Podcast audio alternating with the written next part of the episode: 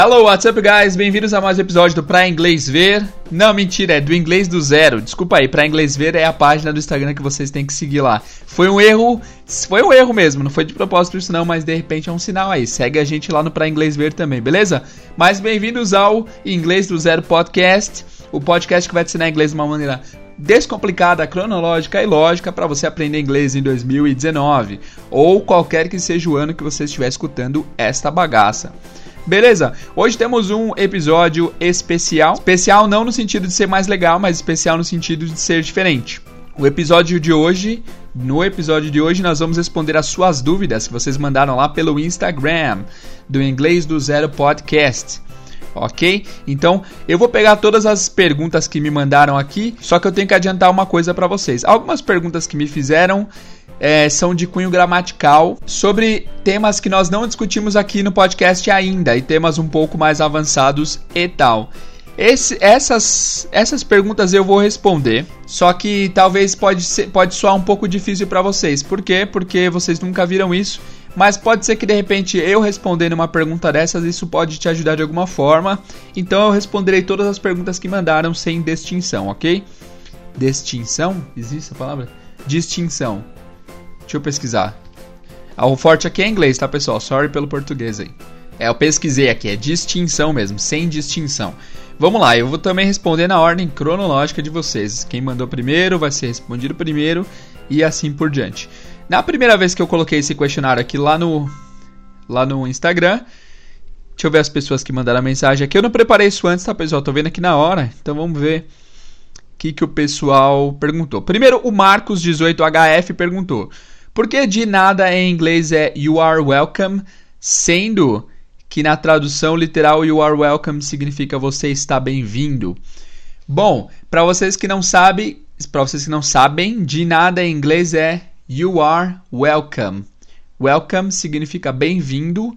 You are welcome é você é bem-vindo. Ele perguntou por que que é isso e não não de nada normal igual português. É o seguinte, pessoal, é, quando nós aprendemos um idioma, a gente tem que entender que a gente está aprendendo correspondências da nossa língua em outra língua. Imagina assim, eu sempre gosto de, de fazer essa analogia. Imagina que duas pessoas foram soltas no mundo, do zero. A pessoa não conhecia nada e foi solta num lugar. E a outra pessoa também não conhecia nada e foi solta no outro lugar. Essas pessoas não se conheciam e eles eram os únicos dois seres humanos do mundo. Pensa nisso. Para um deles, sempre que eles olhavam para uma árvore, eles pensavam assim: "Ah, isso para mim é árvore". O cara inventou o nome. Isso para mim vai ser árvore. Num outro lugar do mundo, o cara olhou para essa árvore e falou: "Não, isso para mim é tree".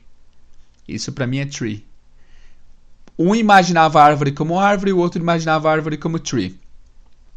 Então, quando alguém pergunta como que fala árvore em inglês, a árvore em inglês é tree. A árvore em inglês é tree? É. Mas significa que tree significa árvore? Não necessariamente. Fez sentido? Não fez sentido nenhum. Mas por que, que não necessariamente? Porque eles não pensam. Quando eles fizeram a palavra em inglês, eles não pensaram no português. Eles pensaram exclusivamente no que aquilo significava para eles. Mano, tá muito confuso isso, né? Mas basicamente assim, imagina que a gente está inventando palavras. Eu estou vendo meu gato aqui. O gato está na minha frente. Para mim, esse animal é gato. Para um cara que mora em um país, um país falante de língua inglesa, para ele o gato vai ser cat. Quer dizer então que gato em inglês é cat? Quer dizer, mas não quer dizer. Por quê? Porque eles não pensaram no português. Eu não pensei no inglês para inventar o gato e ele não pensou. Nossa, eu, eu, será que eu corto essa parte? Ficou muito brisada. Não, eu vou deixar essa parte. Hoje eu não vou editar nada, vai ser vai ser uma gravação contínua. Mas o que eu estou querendo dizer com tudo isso é: às vezes coincide das palavras serem a mesma, no sentido de terem uma tradução exata. Por exemplo, gato em inglês é cat, isso é básico. Só que, às vezes, só que eu, eu diria que, que quando coincide 100% é uma minoria porque na maioria das vezes os pensamentos são diferentes e a gente acha o correspondente ao nosso pensamento no outro idioma. Então, se eu quero dizer, por exemplo, eu estou no sofá, eu tenho que encontrar o equivalente a essa ideia no inglês. às vezes coincide e às vezes não. Eu tô falando tudo isso para dizer que you are welcome é o jeito como eles agradecem a quem agradece a eles. Aliás, é o jeito que eles respondem a quem agradece a eles. Então a pessoa em inglês vai falar thank you ou thanks, agradecendo. Ao invés de falarem de nada, eles vão falar seu thank you é bem-vindo. Você é bem-vindo. Então eles, eles recebem com boas-vindas o seu agradecimento. Seria como tipo obrigado, bem-vindo. Seu, o seu obrigado é bem-vindo. Eu aceito de bom grado a sua gratidão a algo que eu fiz. E é por isso que thank you Aliás, é por isso que you are welcome é o equivalente ao de nada em português. E se a gente parar para pensar, de nada não faz o menor sentido, né? Obrigado, de nada. De nada? Como assim? De nada? Eu acho que a origem deve ser tipo assim: não, eu não fiz nada. Ou esse agradecimento foi por nada. Apesar que, mesmo que você faça uma coisa, você está dizendo que o agradecimento foi por nada. Mas, nossa, tá, gente, desculpa, eu tô muito filósofo de boteco hoje, foi mal. Então é isso. Uh, you are welcome é você é bem-vindo, seu agradecimento está sendo bem recebido por mim. Em português é de nada, em inglês é you are welcome. Beleza, boa. Próxima pergunta. Próxima pergunta é do personal Luiz Roberto. É válido utilizar o app Anki para estudar inglês? Bom, para quem não conhece, o Anki é um aplicativo que trabalha com flashcards. Ele basicamente é um aplicativo que você cadastra a palavra que você quer aprender e cadastra o correspondente em português na parte de trás e você vai meio que trabalhando como se fossem cartas na mesa. E toda vez que você lê a carta, você tem que tentar adivinhar o que está escrito no verso. E aí você vira o verso e uh, a tradução está lá. O bom do Anki é que ele, por exemplo, você aprendeu a palavra hoje, depois de alguns dias ele te manda essa palavra de volta, depois de umas duas semanas ele te manda de volta de novo. Então ele trabalha também com um sistema de repetição espaçada. O Anki, se vale a pena estudar com ele, sim, vale muito a pena. É uma ótima forma de memorização. Eu pretendo fazer um vídeo só sobre o Anki mais pra frente, vídeo não, né, podcast. É bem válido. Eu acho, eu recomendo que vocês ouçam que vocês usem, desculpa. O aplicativo se escreve Anki, A-N-K-I. Se vocês tiverem dúvida de como funciona, vai no YouTube como usar o Anki, que vocês vão saber certinho como usar, beleza? Boa pergunta aí, Luiz Roberto. Próxima pergunta do Diego. Uso do do e do did. Essa é uma matéria que a gente ainda não viu aqui no podcast. A gente já viu como usar o do no último episódio, inclusive. Foi no último, foi no último. É, que o do é o verbo auxiliar, certo? Então, o Diego DJ, não, Diego de Joaquim, ele perguntou qual o uso do do e do did. Do e did. O did a gente não abordou ainda aqui no podcast, mas o do já. Lá no último episódio nós falamos sobre o do e o does, né? O do, como vocês sabem, é um verbo auxiliar que é usado para auxiliar você a fazer pergunta no presente. Isso aí tá bem claro lá no último episódio. E o did é o correspondente do do no passado, né? Por exemplo, na última aula a gente falou sobre Do you like pasta? Do you like pasta? Você gosta de massa? Você gosta de macarrão? Do you like pasta? O passado disso seria Did you like pasta? O do no passado é did. Lembrando as escritas, do é D-O e did é D-I-D. Então, do you like, você gosta. Did you like, você gostava? Você gostou? Então é simples, simples assim. O did é o passado do do. Fez sentido? Se tiver muito complicado esse episódio, relevem, tá, pessoal? Porque as perguntas podem ser um pouco confusas também. E também eu não pretendia abordar assuntos que a gente não viu aqui ainda, mas de repente pode ser útil de alguma forma para vocês. Essa pergunta aqui do Diego coincide com uma pergunta que eu recebi do HC Doug. HC Doug, deve ser Douglas, né? Douglas colocou assim: do como auxiliar. E aí eu falei, mano, ô Douglas, você tá de sacanagem comigo, velho? Nós fizemos um episódio aí sobre Do It Does, tal, ontem, postamos ontem, e você tá me perguntando. Mentira, eu falei de boa. E aí ele falou, não, é que eu não sei quando usa o do com o do. É porque ele mandou assim, do como auxiliar. Foi um dia depois que eu postei o vídeo, o, o podcast de Do It Does. E aí eu fiquei confuso. Eu falei, ué, mas eu acabei de fazer um episódio sobre isso, cara. Por que, que ele tá confuso ainda? E aí ele falou assim, eu falei, Douglas, você ouviu o último episódio? Aí ele falou, salve teacher. Sim, mas eu tenho dúvidas quando tem o verbo auxiliar tipo do I do e do you do e assim vai. Tá, entendi. Então é o seguinte, se você está em dúvida, é porque o do, ele é o verbo auxiliar. Nós acabamos de falar isso e no último episódio nós falamos disso também. Só que o que acontece é que o do pode ser também o verbo principal. Do, do em inglês significa fazer, né? Do significa fazer. Então o do, embora é, seja a mesma escrita, não são a mesma, não são a mesma coisa. É que nem manga em português. Manga pode ser manga de camisa ou pode ser manga a fruta, né? É que nem também meia, pode ser o número 6, pode ser é, o, que você põe no pé, pode ser também metade de alguma coisa. Então, do e do, embora sejam exatamente a mesma coisa, não têm o mesmo significado. O do de verbo auxiliar não tem tradução nenhuma, ele só está ali para te dizer que, essa, que isso faz parte de uma pergunta. E o do, verbo principal, significa fazer. O que acontece, por exemplo, Uh, se eu quero fazer a pergunta, o que você faz? O que você faz? O que você faz? O que a gente viu aí no último episódio, que, é, que foi sobre WH Question Words, é what, né? O que você? Você é uma pergunta no presente, então tenho que usar o verbo auxiliar do. What do you? E aí, what do you do? O que você faz? O que você faz é what do you do? Não significa que esses do são o mesmo. O primeiro do só tá aí para te dizer que isso é uma pergunta e o segundo do é o verbo principal da frase. Deu para entender? Espero que tenha ficado claro. A próxima pergunta foi da Sara. Eu acho que é Sara o nome dela. Tá? O perfil dela é Found Sarah. Sara encontrada. Minha é se a minha pergunta é se existem outros métodos para se acostumar com a rapidez que os nativos falam. Deixa eu fazer uma pergunta para vocês. Deixa eu fazer uma pergunta para vocês. Você viu, vocês notaram o jeito que eu fiz essa pergunta? Deixa eu fazer uma pergunta para vocês. Foi um sotaque um pouco mineiro, desculpa ofender os mineiros aí, por causa do vocês no final, né? Mas vocês repararam que, independente das contrações que eu fiz, do quanto que eu comi os começos e finais de palavras, Deu para vocês entender, não deu? Para vocês entenderem, não deu? Então, deixa eu falar para vocês. deixa eu falar para vocês, na verdade é deixa eu falar para vocês ou deixe-me falar para vocês. Por que, que vocês entenderam isso sem dificuldade? Porque vocês já falam português há muito tempo. Então, meu ponto é: como se acostumar com a rapidez que os nativos falam? Para você se acostumar com a rapidez que eles falam, você precisa entender primeiro de que eles não falam rápido, não todos eles. É, não é uma verdade absoluta que todos falem rápido, porque assim como no português tem pessoas que falam rápido, tem pessoas que falam normal.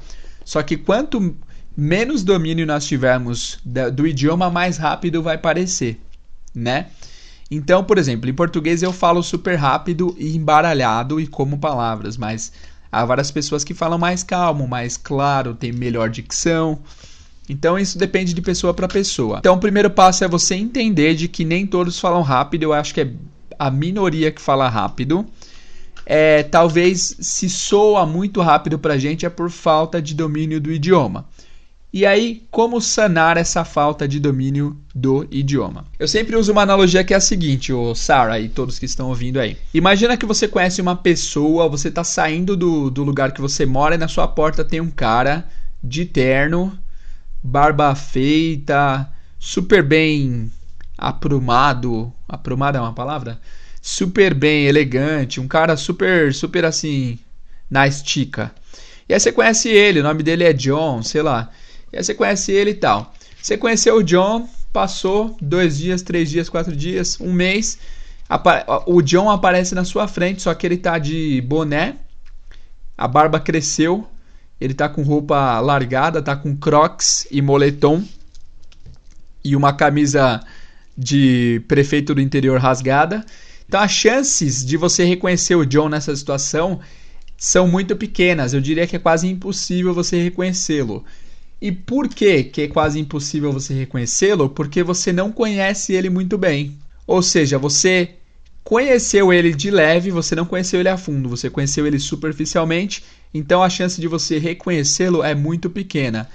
Por outro lado, se a, se tem 200 pessoas na sua frente, você está em cima de um palco, tem 200 pessoas te olhando, a chance de você encontrar sua mãe, sua melhor amiga, seu namorado, sua namorada, nesse, entre essas 200 pessoas é uma chance muito grande.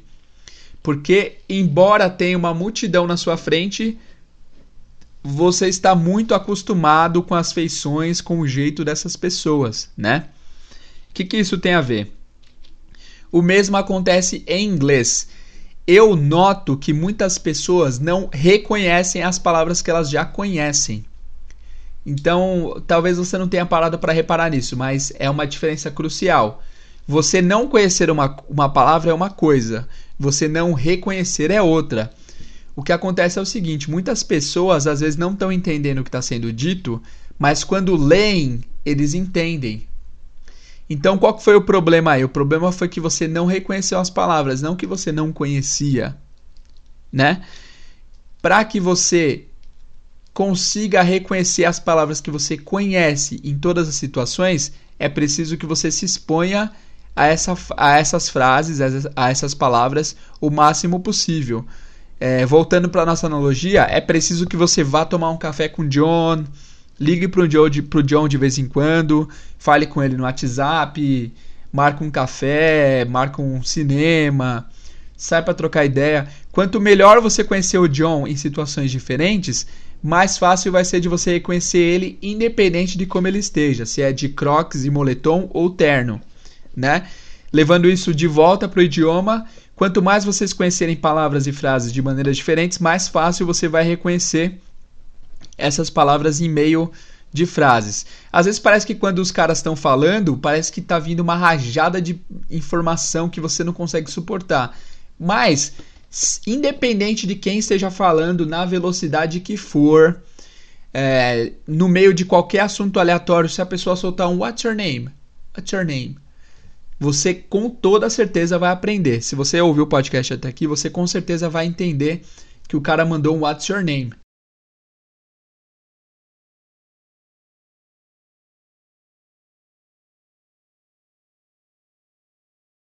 Por quê? Porque What's Your Name é uma frase mais fácil? Não, porque você já conhece essa frase faz tempo. Todo mundo sabe entender What's Your Name. Até quem não faz inglês, você chega para qualquer pessoa que você conhece hoje e pergunta What's your name? A pessoa vai entender. Ela talvez não saiba responder, mas ela vai entender. Então a única diferença entre What's your name e as outras partes do inglês é que você está mais acostumado com What's your name. Fez sentido?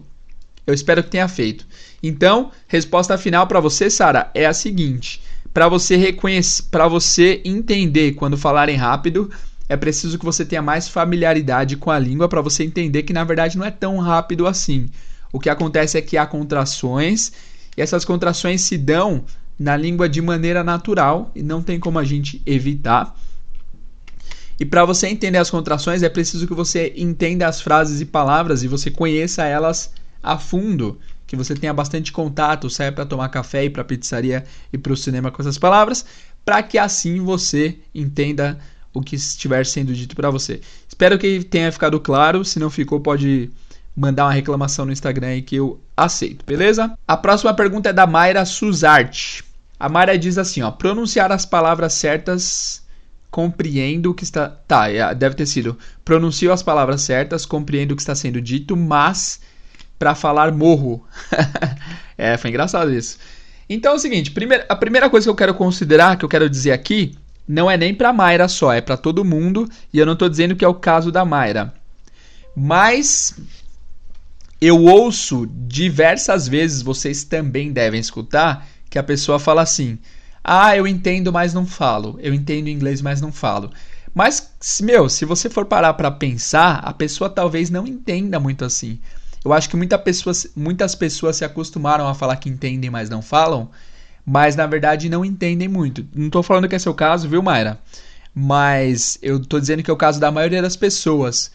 Porque é uma resposta muito agradável, assim, muito fácil, muito fácil de você dar essa resposta. Você fala inglês?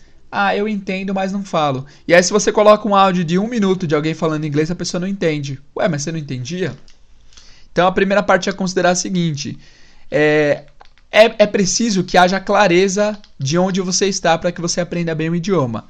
Então, se você considera que você já entende, ah, eu já entendo, mas não falo, você vai meio que se acomodar e você vai achar que entende mesmo, quando na verdade talvez você não entenda tanto assim. De novo, não é seu caso, mas não estou dizendo que é porque eu nem te conheço, mas é importante que vocês tenham clareza. Se vocês conseguem ver um filme e entender, vocês entendem, realmente vocês entendem. Se vocês entendem porque está escrito, é porque vocês não entendem, vocês estão lendo, né? Certo? E também não pode, a gente não pode medir o level, seu level de entendimento por uma conversa de um assunto que você domina. Entendeu? Se for assim uma apresentação de alguém, a pessoa vai falar: Hi, my name is Jader. I'm from Brazil. I am 30 years old. I live in São Paulo with my wife Jessica. Se você entendeu tudo isso, você entendeu, parabéns. Fico feliz que você tenha entendido porque tudo que eu disse aqui já caiu no podcast, mas isso não quer dizer que você entende inglês, quer dizer que você entende essa parte do idioma, entendeu? Então, dica, tenham clareza de onde você está. Se você fala que eu, eu entendo, é porque você entende quase de tudo, certo? Agora vamos para a segunda parte, Mayra. Mas para falar eu morro. Aí entra uma frase muito idiota que eu ouvi uma vez, mas que faz todo sentido. Não é idiota a frase, é legal a frase, mas é muito clichê. A frase é a seguinte: para aprender a escutar, você precisa escutar. Para aprender a escrever, você precisa escrever. Para aprender a falar, você precisa falar. A única maneira de você aprender a falar é falar. Então, a dica para vocês e para Mayra é a seguinte: vocês precisam tentar falar. Quanto mais vocês tentarem falar, mais vocês vão conseguir falar.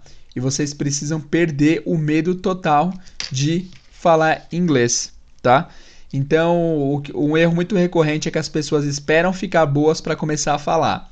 Mas pensa comigo, se vocês fossem esperar ficarem bons para falar português, você hoje não seria fluente em, inglês, em português.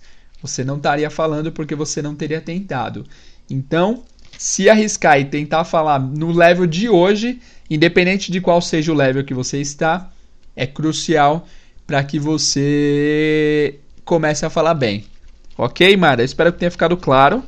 Acho que não foi uma resposta muito boa, mas é isso. Para você deixar de morrer quando você for falar inglês, é só você tentar ir falando inglês. Eventualmente vai ficar mais fácil. A primeira vez vai ser terrível, a segunda vai ser péssima. Então, eventualmente você vai deixar de morrer e vai só desmaiar. Depois você vai começar a se sentir só incomodada. Depois você vai começar a se sentir ok. Depois você vai começar a se sentir normal falando inglês. Então, é importante considerar que vai ser doloroso o processo, mas vocês têm que fazer para que vocês consigam falar e também não se preocupem em cometer erros, faz parte do aprendizado. Tem duas perguntas aqui agora. Tem uma pergunta da Thaís Carol, que ela perguntou: at, in e on. Quando usar cada um? O at, in e on são preposições. Thais, eu não responderei o seu comentário aqui porque a gente vai fazer um podcast só sobre isso. É um assunto muito amplo e que exige muita explicação. Não caberia nesse episódio, mas eu prometo fazer um episódio sobre isso mais pra frente, ok? E a pergunta do George é: George, aqui nome bonito, George, é quando usar o to em uma frase? Essa também, Jorge, é uma pergunta muito ampla. Eu demoraria tipo 40 minutos para explicar todos os usos do to. O que eu vou fazer é explicar um uso do to que a gente já viu aqui no podcast só para relembrar vocês. Que é o to para verbo infinitivo. Vocês sabem, já foi explicado aqui que verbo infinitivo é um verbo que não está conjugado. No português, por exemplo, falar, comer, amar, lanchar, trabalhar, servir, viajar, falar inglês, tudo isso está no infinitivo. Uma das formas de se usar o to em inglês é no infinitivo. Quando você quer falar, por exemplo, falar, não é só speak, é to speak. Então, por exemplo, eu quero falar, I want to speak. Eu gosto de lavar louça. É totalmente mentira essa frase, mas eu vou falar para minha esposa ficar feliz. Amor, fica feliz. Eu adoro lavar louça. Enfim, eu gosto de lavar louça é I like to wash dishes. I like to wash the dishes. Nesse caso, o to está sendo usado só para dizer que o wash está no verbo infinitivo. Aliás, está no, tá no modo infinitivo. Tá bom? Os outros usos do to a gente vai ver mais para frente esses assuntos muito grandes assim não tem como mesmo a gente fazer agora, porque demoraria horas para explicar. Próxima pergunta é da Viviane. Viviane alguma coisa. Vivi, Viviane, ó, vou falar pra, só para saber que é ela. Viviane. O login é Viviane Hopi. R-O-P-I. A Viviane perguntou a diferença da pronúncia entre there e there. a pronúncia é a mesma. Próxima. Mentira, deixa eu explicar melhor. There é o primeiro there que ela escreveu é o there de possessivo. Nós já aprendemos aqui no podcast, que é, por exemplo, essa é a casa deles. This is their house. A casa deles. This is their house.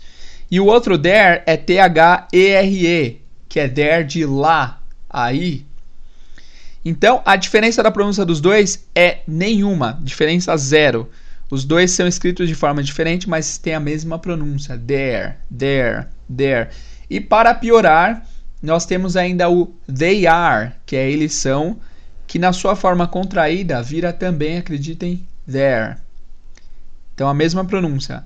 There de deles, there de lá e there de they are contraído. Então se a frase for, se quiser falar a frase, eles estão lá fazendo a lição de casa deles, então, ó, eles estão lá fazendo a lição de casa deles, vai ser They're there doing their homework. Acreditem ou não. They're there doing their homework. Eles estão lá fazendo a lição de casa deles, certo? Próxima pergunta é do Rick. O Rick pergunta as formas que se usa o it. Nós já vimos uma forma do it que é o sujeito, né? A gente usa para coisas, por exemplo, se eu quero falar ele está no sofá, que, que é o meu gato, que a gente mencionou agora há pouco, eu falo it is on the sofa. It's on the sofa. Ele está no sofá. Tem uma outra forma do it muito importante que é a de objeto. Aliás, tá na hora, já passou da hora da gente fazer um episódio sobre objetos hein, em inglês. Quando eu digo objeto, não é caneta, ventilador, é caixa, copo eu digo objeto numa frase. O que, que é o objeto numa frase? Eu vou fazer. Acho que o próximo episódio vai ser esse. Depois do, do fim do diálogo da, da Anna e do Steve, eu vou fazer um episódio sobre objetos. Toda frase em inglês tem três partes: tem um sujeito, verbo e objeto. Por exemplo, vamos pegar a frase: A Ana ama o Pedro. Ana é o sujeito, Anna, né? Ama é o verbo, love loves nesse caso, e Pedro é o objeto. Ou seja, a Ana é o sujeito, ama é o verbo e Pedro é o objeto. Esse objeto sempre vai receber a ação do sujeito. Então, o que quer que o sujeito faça vai recair no objeto da frase, né? Então, ama, Ana ama Pedro, Pedro é o objeto do amor de Ana. Eu amo pizza, I love pizza. Pizza é o objeto do meu amor, e é super verdade. Pizza é o objeto do meu amor, então I, sujeito eu, love, verbo, pizza, objeto que é o objeto do meu amor. E nesse sentido há uma diferença crucial, que em inglês nunca pode não haver objeto. Falaremos mais sobre isso no episódio de, de, objetos, mas nunca pode não haver objeto. Em português pode, por exemplo. Se eu pergunto para vocês, vocês gostam de bossa nova? Aí vocês querem falar, nossa, eu amo, sim, eu amo. Em português a gente pode falar sim, eu amo. Eu amo é o sujeito e o verbo, certo? Mas cadê o objeto? Não precisou de objeto em português, mas em inglês tem que ter objeto, sempre tem que ter o objeto. Então, vai ser, em inglês vai ser Yes, I love it. I love it. Tem que ter esse it. E aí você não precisa traduzir esse I love it como eu amo isso. É só eu amo. Porque em português pode deixar o objeto de fora, em inglês não pode. Deu para entender? É uma explicação meio rasa, mas eu vou fazer um episódio só sobre o it, podem me cobrar, porque é uma palavra super importante. E também vou fazer um episódio só sobre objetos também, que é uma coisa super importante, mas basicamente é isso. O it pode ser o sujeito ou o objeto da frase. A Ana Paula mandou só agradecer por todo o material. De nada, Ana Paula. Tamo junto. A Liana, eu, e eu vou usar a Liana aqui para encerrar. Eu só vou mencionar as outras pessoas que fizeram perguntas que eu não vou conseguir responder. O Luiz Felipe perguntou quando usar o get. Get é uma outra palavra que demandaria 3 semanas e 20 horas para explicar todos os usos, mas eu pretendo um dia fazer um episódio sobre, sobre o get mais para frente, tá bom, Luiz? O Fernando, o login dele é Fernando Trance. Fernando Trance. O Fernando disse aqui que ele está morando nos Estados Unidos, na Califórnia, e que ele acha, acha difícil entender algumas pessoas e perguntou se isso é normal. E aí, Fernando, a resposta que eu dei para Sara funciona para você também. É familiaridade. Você com certeza por estar aí, você vai vai começar a ficar muito familiar com o jeito que eles falam. Você vai começar a reparar que o jeito que eles falam não é o jeito que você aprendeu nas escolas, que não é o jeito que é escrito, é o jeito que eles falam na vida real. E aí você vai começar a reconhecer as palavras que você conhece através do discurso deles. Beleza? Quem mais mandou pergunta aqui? O Diego, ele já tinha feito uma pergunta, ele fez outra pergunta aqui que eu vou responder da seguinte forma. Ele perguntou assim, ó: dicas para estudar em casa. Para vocês, a, a melhor resposta que eu tenho para isso está num vídeo no YouTube. Então, se vocês quiserem ver, vocês vão lá no YouTube e digitam e digitem para inglês ver plano de estudo. Para inglês ver, plano de estudo. É só vocês digitarem isso aí no YouTube que vai aparecer o primeiro vídeo que aparece lá. É, o título é Como aprender inglês sozinho, de graça e em casa, estudo autodidata. É um vídeo de 22 minutos que eu tenho para falando sobre um plano de estudo que eu tenho certeza que se vocês fizerem e aplicarem, vocês vão aprender inglês fluente e fácil. Não fácil, de forma simples, né? De forma simples é, vai exigir esforço, muito esforço, mas é super simples o plano de estudo que eu, que eu indico nesse, nesse vídeo, certo? Apesar que eu já pedi para vocês se inscreverem no canal do YouTube, vocês não se inscreveram, então acho que vocês não vão olhar o vídeo. Mas se você quiser, se você tem real interesse em aprender inglês, eu acho que é um bom vídeo, é um bom plano de estudo para vocês.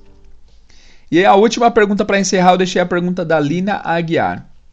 A pergunta dela foi: quando usar isn't ou doesn't? Quando usar o isn't ou doesn't. Outra pergunta possível nesse mesmo padrão seria quando usar o don't e o aren't. Então é o seguinte, o is significa é ou está, é o verbo to be, e o don't e o doesn't é o verbo auxiliar do presente. Eu até mencionei que haveria essa confusão, né? As pessoas geralmente fazem essa confusão e não sabem quando usar qual. Eu vou falar uma frase em português e quero que vocês me digam se você acha que é isn't ou doesn't certo? Ela não está feliz. Como que vocês falam essa frase em inglês? Ela não está feliz. Vamos falar primeiro positivo. Ela está feliz é she is happy. Ela não está feliz, she isn't happy. Então, aí é o isn't. Por que, que é o isn't? Porque você está usando o verbo estar. O verbo to be, né? Ser estar, você está usando o verbo estar. Agora se eu falo, se eu, agora se eu quiser falar, ela não gosta de pizza, o que é uma heresia. Ela não gosta de pizza. Como que você falaria isso? She doesn't like pizza. She doesn't like pizza. Doesn't é a junção de does e not. She doesn't like pizza. Ela não gosta de pizza. Por que, que nós usamos o doesn't aí? O does só está aí para negativar a frase ele não significa nada. Ele só está aí para ajudar a frase a virar negativa. Então, a melhor forma de você diferenciar o isn't, o doesn't, o aren't, o don't, se tiver o verbo ser estar na frase, você usa o verbo to be, isn't, aren't, am not. Se não tiver, você usa o don't e o doesn't. Simples assim. Deu para entender? Bom, então é isso, pessoal. Todas as perguntas foram respondidas. Se você ainda tem dúvidas, você pode mandar lá no Instagram pra gente responder algum próximo episódio aqui. Se você tem dúvida sobre as explicações que eu fiz aqui, porque algumas foram bem confusas, eu admito, pode mandar lá e falar: "Não entendi o que você disse em tal em tal momento. O que, que significa isso? Ainda não ficou claro." Porque o, o objetivo final é que vocês entendam e que eu esclareça coisas e não coloque mais dúvidas em vocês. Ok? Dúvidas, sugestões, reclamações, inglês do zero outlook.com. Nos siga nas nossas redes sociais, inglês do zero podcast, no Instagram. Siga a gente no Facebook, porque o plano é em breve abrir um grupo grande de discussão.